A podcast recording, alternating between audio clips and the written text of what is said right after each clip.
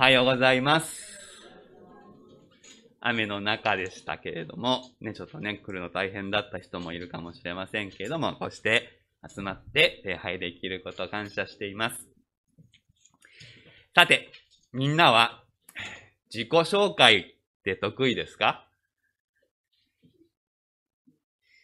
年度がね、今日で、まあ、日曜日は最後の年度です。そして新しい年度がもうすぐ始まる。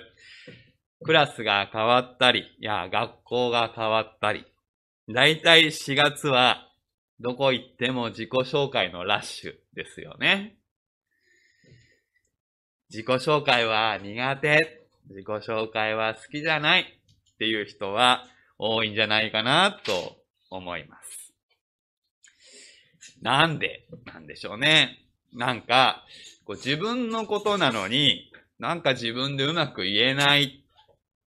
自分ってどういう感じなのか、自分って何なのか、一番近くにいるはずなのになんかわかんない。そんな風に思うことはないでしょうか。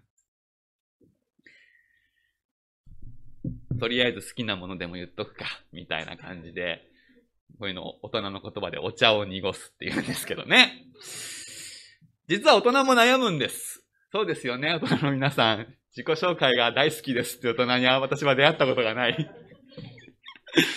自分って何なのか、大人も分かってないことが多いんです。いや、思い込んでる場合もあります。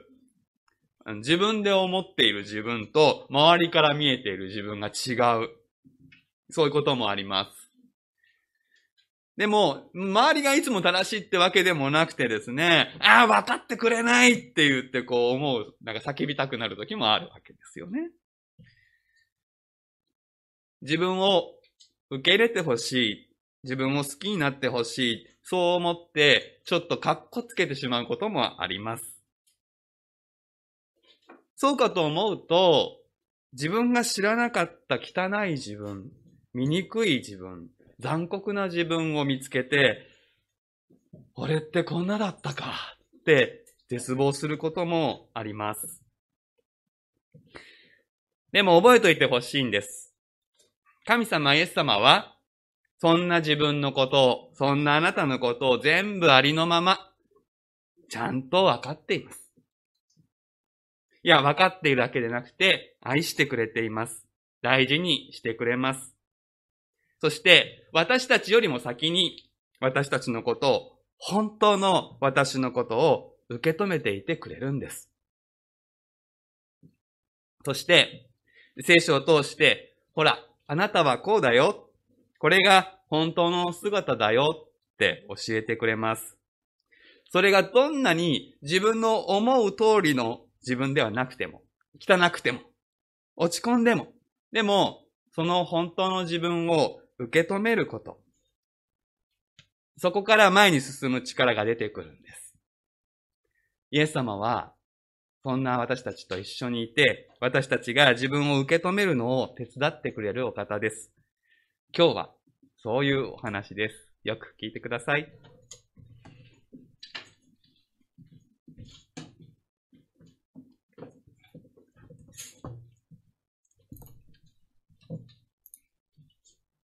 それでは神の言葉に耳を傾けましょう。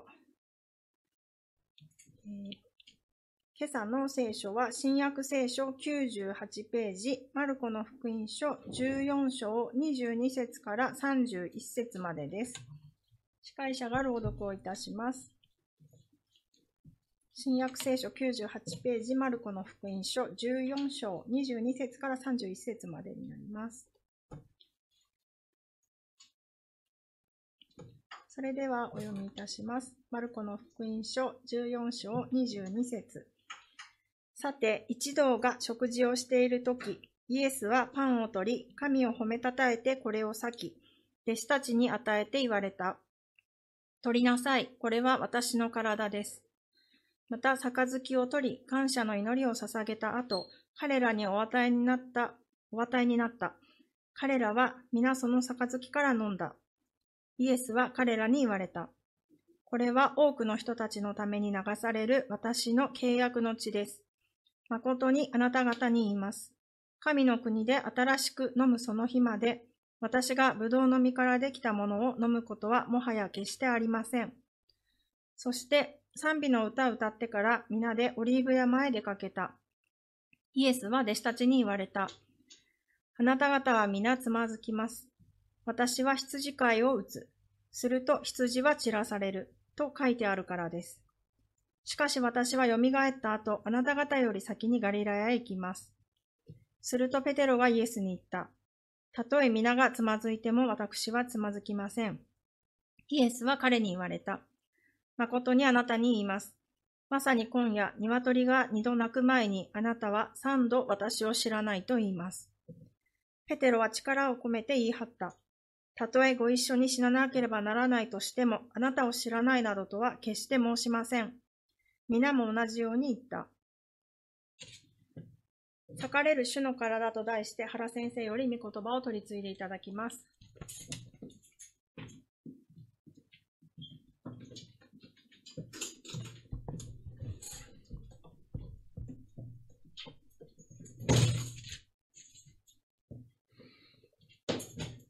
今朝開かれている御言葉は、最後の晩餐の出来事として有名であり、生産式のたびに私たちが聞いている御言葉を含んでいます。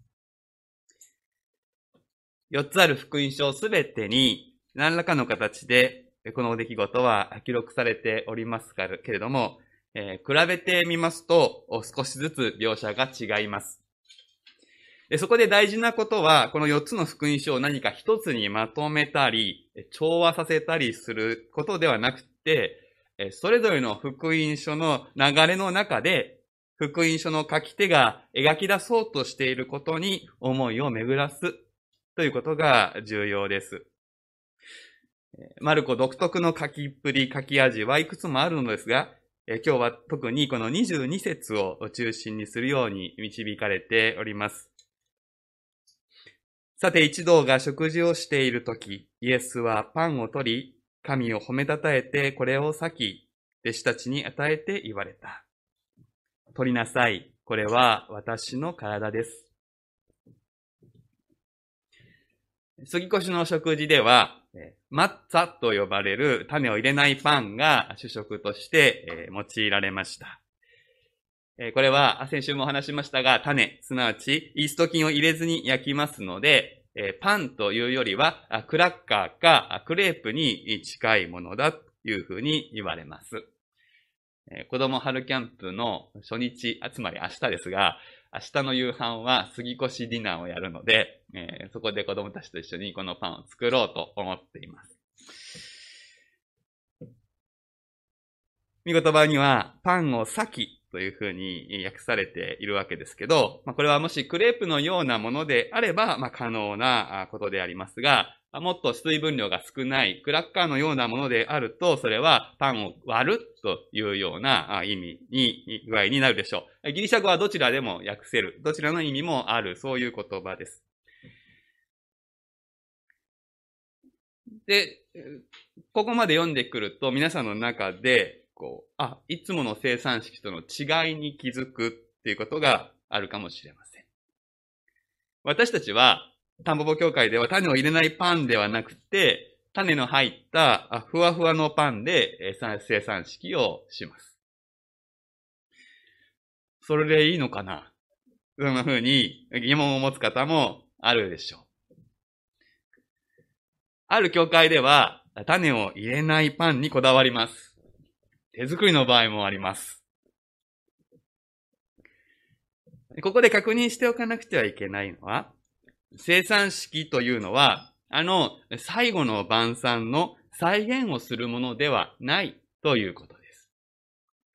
もしそういうものなら、種を入れないパンじゃないとダメということになるでしょうけれども、そうではない。マルコの福音書ではこの食事を繰り返すことについては特に触れられていません。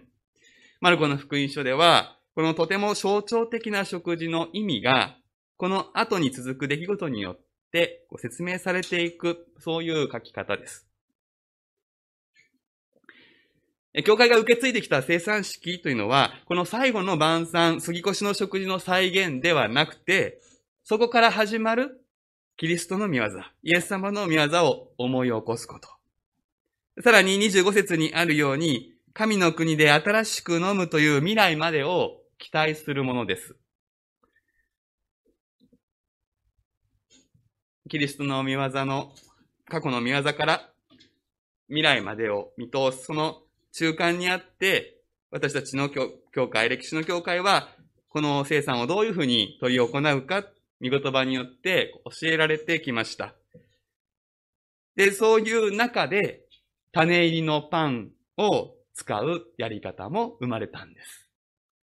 これはたまたま、あの、種入れるパン作るのはめんどくさいからこれでいいかっていうことではないんですね。ちゃんと種を入れるパンを使うには、使うなりの理由があるんです。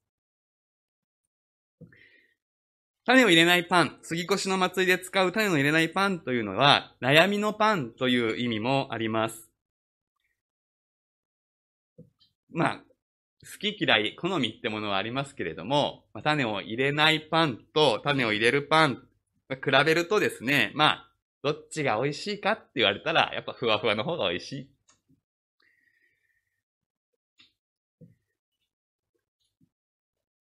種を入れないパンは、まあそんなに美味しいもんじゃないです。イエス様が私たちの悩みを引き受けてくださって、新しい時代が始まったということを覚えるならば、種を入れないパンよりも、あえて種を入れたパンで祝うことこそふさわしい。そういうふうに、教会は考えてきました。つまり、最後の晩餐というのは、旧約の終わりであり、生産式は新約において始まった新しい恵みの継続である。そのように受け止めてきたわけです。一方で、教会の中には種を入れないパンを使う、そのことを大事にする教会もあります。それも単なる再現ではないんですね。その場合には、イエス様に罪がないということを象徴するものとして用いています。パン種がいつも悪いわけではありませんけれども、種を入れないパンに象徴される種、パン種は罪の象徴として、え聖書で使われます。ですから、イエス様が罪のないお体として私のに来てくださったことを覚える。そちらにこう強調点がある場合には、種を入れないパンを使います。私たちにそのイエス様の苦しみを通して喜びを与えてくださったっていう方を強調する場合には、種を入れるパンを使う。あるいはですね、種を入れないパンは、あえて先ほど言いました、あんまり美味しくない方のものを使うということによって、イエス様の受難、悩みを共に預かると。そういうことも、こう、含む。ですね。で、どちらが正しいのかというふうに考えることは、ふさわしいことではないのです。私としては、この教会に与えられた二つの伝統、両方とも取り入れられたらいいな、なんていうふうに考えています。これ準備する人が大変になっちゃうので、あの、別にそうしてくださいっていう意味ではないですよ。まあ、だから、まあ、基本的には種を入れたふわふわのパンで祝うのがいいのかなと思ってるんですけど、例えば、受難節。まあ、今の季節ですね。この季節に持たれる生産式では、種を入れないものを用いて、その意味を覚える。まあ、それは可能であれば、取り組んでいいことかななんていうふうに思います。それはともかくとして、最後の晩餐でこう与えられたパン。今朝、そこで注目したいのは、これは裂かれたものだったということに心を向けたい。そして、この裂かれたパンが私の体、すなわちイエス様の体のシンボルだと言われたこのことの意味を共に思い巡らしたいのです。これは単に便宜的にそうするしかなかったということではありません。食事の場に何枚もマッツァはありました。だから、ほいほいほいほいって配ることだってできたんです。でもその一つをわざわざ裂いて、あるいは割って、裂かれたものとして与えられた。そしてマルコの福音書の特徴は次のイエス様の言葉にあります。取りなさい。これは私の体です。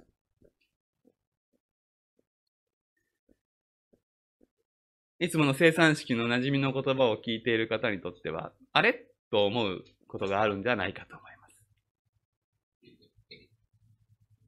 他の福音書と比較すると、食べなさいっていう部分がないんです。もちろん彼ら食べたでしょう。でも、マルコは食べることよりも取るということに重きを置いている。この取るという言葉は、受け取る、受け入れる。英語で言ったら receive の意味です。そう訳すことができる。このすべてが象徴的な、極めて象徴性の高い食事においては、一つの所作ですが、単につまみ上げること以上の意味があると言えます。私の体が裂かれている。これを、この現実を受け入れるように。私の体が裂かれている。この現実を受け取るように。そういうメッセージがあると言えるでしょう。私たちはこれをすぐに十字架で裂かれた主の体の意味で考えるかもしれません。けれども、イエス様の思いはもっと広く深いものだったのではないでしょうか。私の体というのは単にイエス様の肉体だけを指すのでしょうかヘブル語の世界では体のことを骨肉という場合があります。まあ日本語でも言いますね。で、その場合、骨と肉という体の組織、組成のことを言うだけではなくて、なんと家族とか親族とか身内のことを表す熟語というかイディオムに、慣用句になります。実際、後にパウロは、教会はキリストの体と語りました。それは、神の家族とされたもののことを言っていたわけです。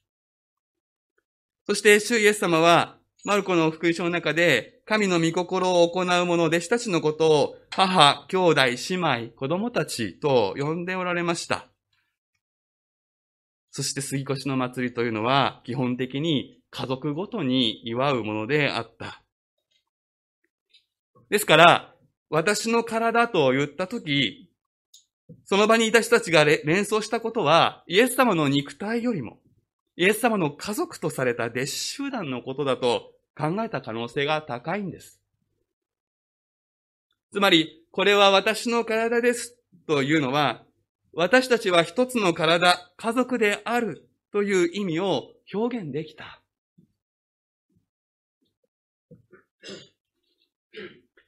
けれども同時に、このパンが裂かれた、割られたものだったということは、何か不穏な感じも与えるのではないでしょうか。そうです。この体、この家族は引き裂かれる。割られてバラバラになる。そのようなイメージがつきまとう。そして続く物語で、そのイメージは現実になるのです。27節で主はこう言われています。あなた方は皆、つまずきます。私は羊飼いを打つ。すると、羊は散らされると書いてあるからです。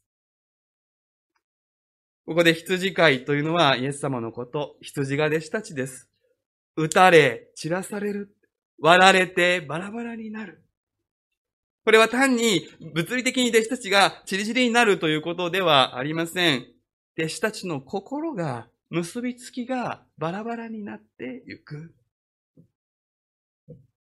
そのことがペテロ引き合いに出されて語られていきます。29節たとえ皆がつまずいても、私はつまずきません。主イエス様を思う熱い心のように聞こえますけれども、でもここにあるのは、イエス様の体を引き裂く言動なんです。私だけは特別です。この心が、弟子たちの連帯を切り裂くんです。そのことにペテロは気づいてなかったでしょう。こういうことでペテロは、弟子集団から頭一つ抜き出て、英雄になろうとしていました。この言動を周りの弟子たちが黙って聞いているはずがない。それぞれが自分だけは違う。自分こそはと言い始める始末なのです。31節の最後に皆も同じように言った。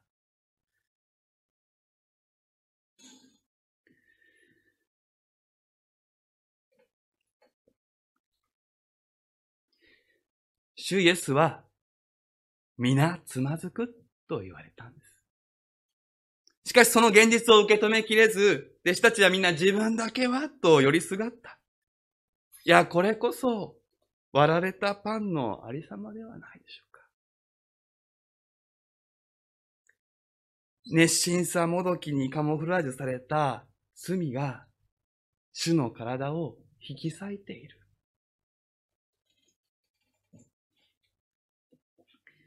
いや、すでにこの亀裂はもう始まっていたということを私たちは振り返ると見つけます。18節に、誠にあなた方に言います。あなた方のうちの一人で私と一緒に食事をしている者が私を裏切ります。と言われたとき、弟子たちは、まさか私ではないでしょう。と自分だけは特別な場所に置こうとしました。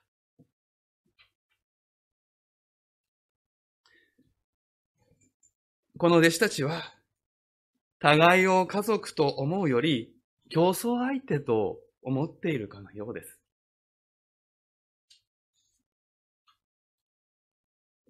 ペテロは力を込めて言い張った。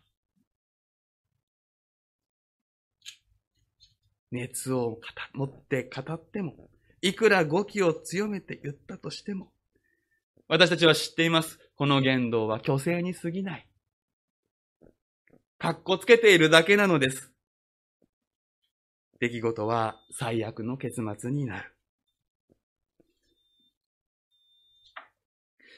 そもそも12人の弟子というのは、イスラエルの12部族を象徴して呼び集められた神の民を象徴する存在でありました。そして、この人たちが未来に続く教会の種であり、まさに主の体であったのです。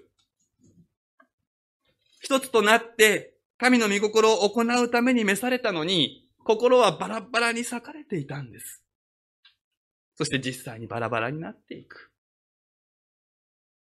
そうです。イスカリオテユダだけでなくて、12人全員が主の体を引き裂いていました。そういう弟子たちの現状を見抜かれた上で主は、取りなさい。これは私の体です。と言われる。あなた方は私の体を引き裂いている。その現実を受け入れよと。その現実を受け止めよと。主はこの食事の席でそのように語られているのではないでしょうかいや、この時の弟子たちにもちろんそれはわかりませんでした。でも、福音書の言葉に導かれ、初代教会で行われた生産式のたびに何度も何度も取りなさいと言われるたびに、そこに込められた意味を、マルコや後の弟子たちは聞き取ったのではないでしょうか。そして、この痛ましい現実を受け止めたときに、これに続く杯の意味がはっきりしてくる。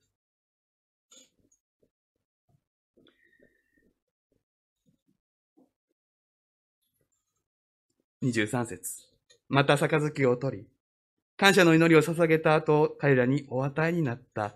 彼らは皆その杯から飲んだ。ここにも、現代の生産式との違いがあります。ここで使われる杯は一つなのです。一つの杯を皆で回し飲みをする仕方で、ブドウ酒は分かち合われました。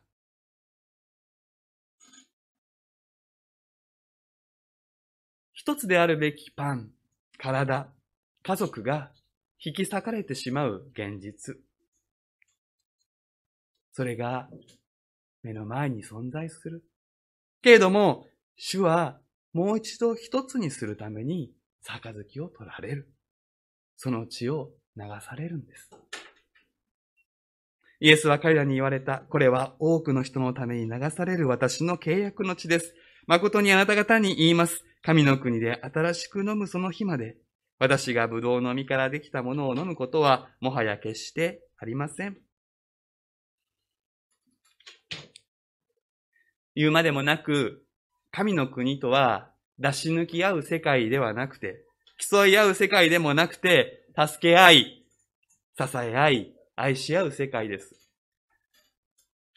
主イエスは今その目の前に、神の国のかけらさえないところに血を流され、新しい契約によって神の国をもたらそうとしている。一つとなるべき人類が分裂し、争い合い、競い合う姿。それは、この時の弟子たちだけではありません。人類始まって以来、ずっと繰り返されている私たちの現実です。そしてそれがイエス様の体を、心を引き裂いた。親になって思います。自分の子供たちが兄弟喧嘩をする、その時のなんて痛ましいか。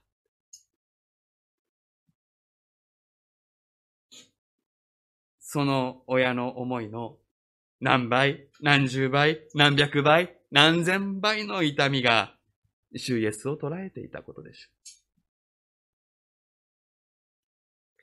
しかしその痛みを、その痛みを注ぎ出す愛に変えて、主イエス様は十字架に向かわれる。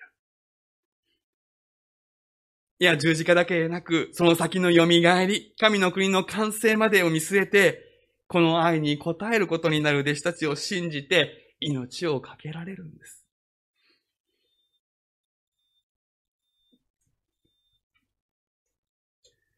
取りなさい。これは私の体です。主イエスは今も私たちに、このように呼びかけておられます。あなたも私の家族、神の家族に招かれている。その事実を受け取るように。福音は招きます。あなたも私の家族の一員だ。そして同時に呼びかけるのです。あなたも私の体を引き裂いている。そのこともまた受け止めようと。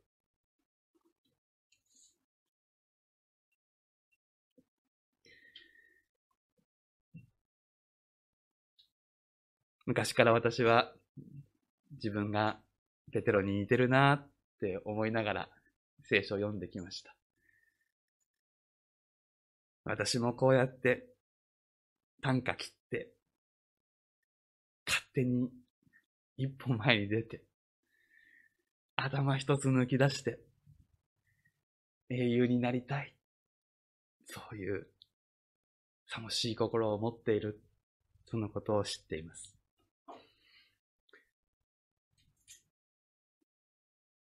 大人になるまでは、その何が悪いのかと思っていましたが、大人になると、そうか、この心が連帯を切り裂くのかと。自分さえと、いいことであっても前に出ることで、人を押しのけ、つながりを壊すのかと、愕然とした。そのことを思います。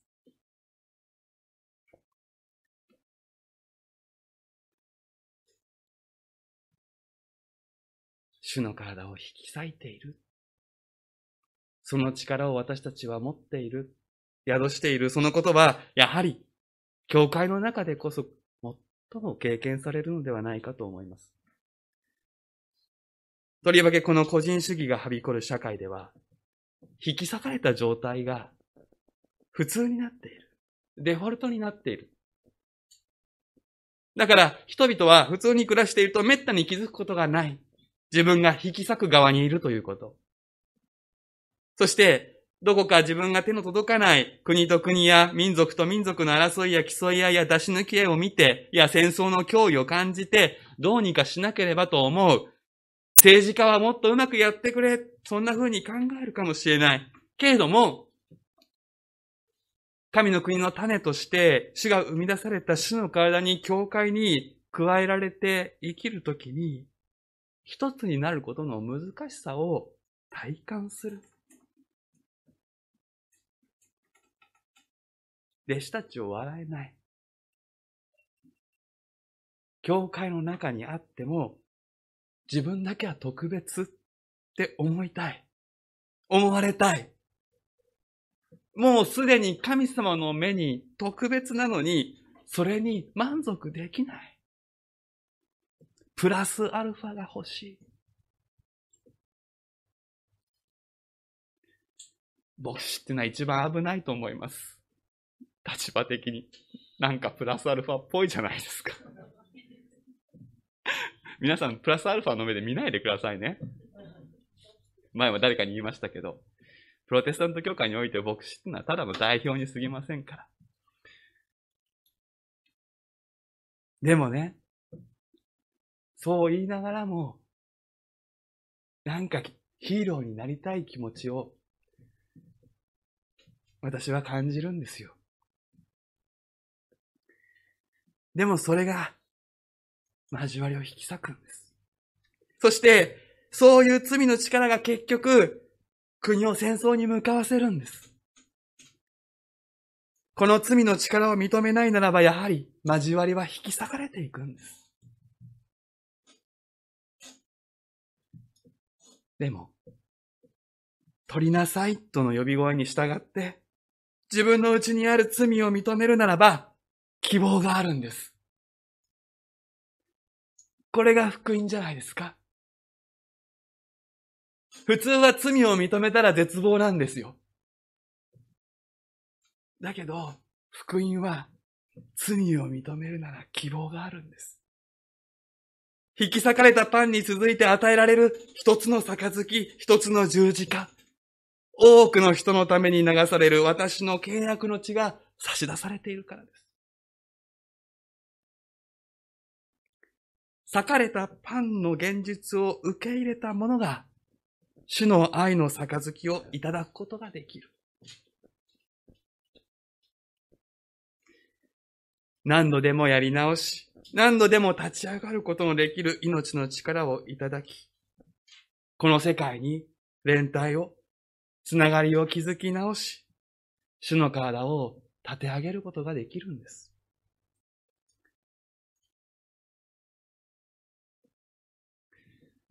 コロナ禍で一度生産式が止まったことがありました。あの時に私は、本当に大きな危機を感じました。そして、何よりもまず生産式を回復しなくちゃいけない。そう思って取り組んだことを思い返します。その時はただ、うん、夢中でしたけれど、今こうしてこの御言葉が教えられていくときに、やっぱり生産式が教会の生命線だった。そのことを思い出します。思わされます。神の国は、御国は、この地道な繰り返し、引き裂かれたパンの自覚と、一つにする杯の力を信じること。この繰り返しの先に神の国は来る。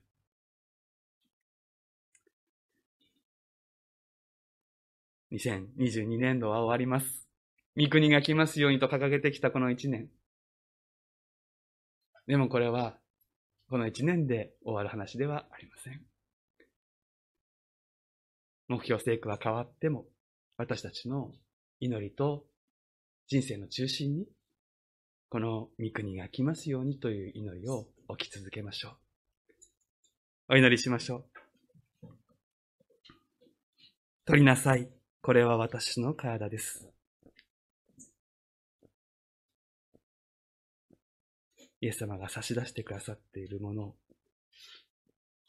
その意味を今朝新しく教えてくださってありがとうございます。来週の日曜日、生産式が備えられています。神様どうか私たちが、ここに込められた豊かな意味を一つ一つ教えられながら、また自分のこととして経験させていただきながら、あなたの愛と許しと回復の見業に私たちが粘り強く参加していくことができますように。まだこの生産を受けることができない方々が、一日も早く、この恵みの中に招かれていきますように。御国が来ますように、私たちを、あなたのために、あなたの御国のために、清め用いてください。